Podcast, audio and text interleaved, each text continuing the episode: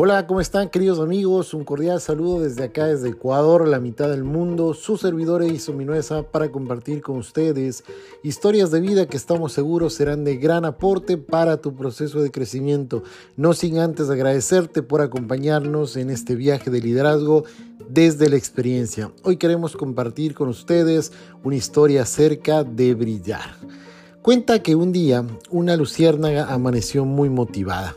Tan motivada estaba que brillaba su máximo esplendor y recorría todo el bosque iluminándolo con su luz hasta que por un momento una serpiente la alcanzó a divisar y decidió perseguirla, y la correteó por todo el bosque hasta que finalmente la tomó de una de sus patitas, la puso en el piso y estuvo a punto de devorarla. En ese instante la luciérnaga le dijo a la serpiente, espera por favor, antes de que me comas, concédeme tres preguntas.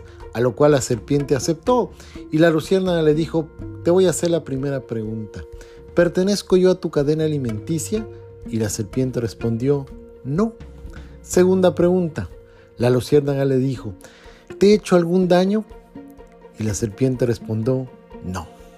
Tercera pregunta. Entonces, ¿por qué me comes? Le dijo la luciérnaga a la serpiente y la serpiente le respondió, porque no soporto verte brillar. Mis queridos amigos, es inevitable que, en este mundo actual, cuando comienzas a brillar, cuando comienzas a hacer algo distinto, algo diferente, cuando te estás preparando para vivir tu rol como exitoso, alguien quiere opacar tu brillo y comienzan una serie de situaciones con la finalidad de que no sigas hacia adelante, con la finalidad de que te detengas, con la finalidad de que desistas de eso maravilloso que has empezado, porque tu luz definitivamente va a dejar en evidencia a todos los demás y, y todos los demás estarán siempre en ese estado de conformismo y mediocridad en el cual la gran mayoría de las personas se encuentran, pero no quieren salir porque no están dispuestos pagar el precio del éxito y no están dispuestos a salir porque simplemente no se han dado cuenta de que están hechos para el éxito, mas no para el fracaso, de que su esencia es que están en esta vida para brillar.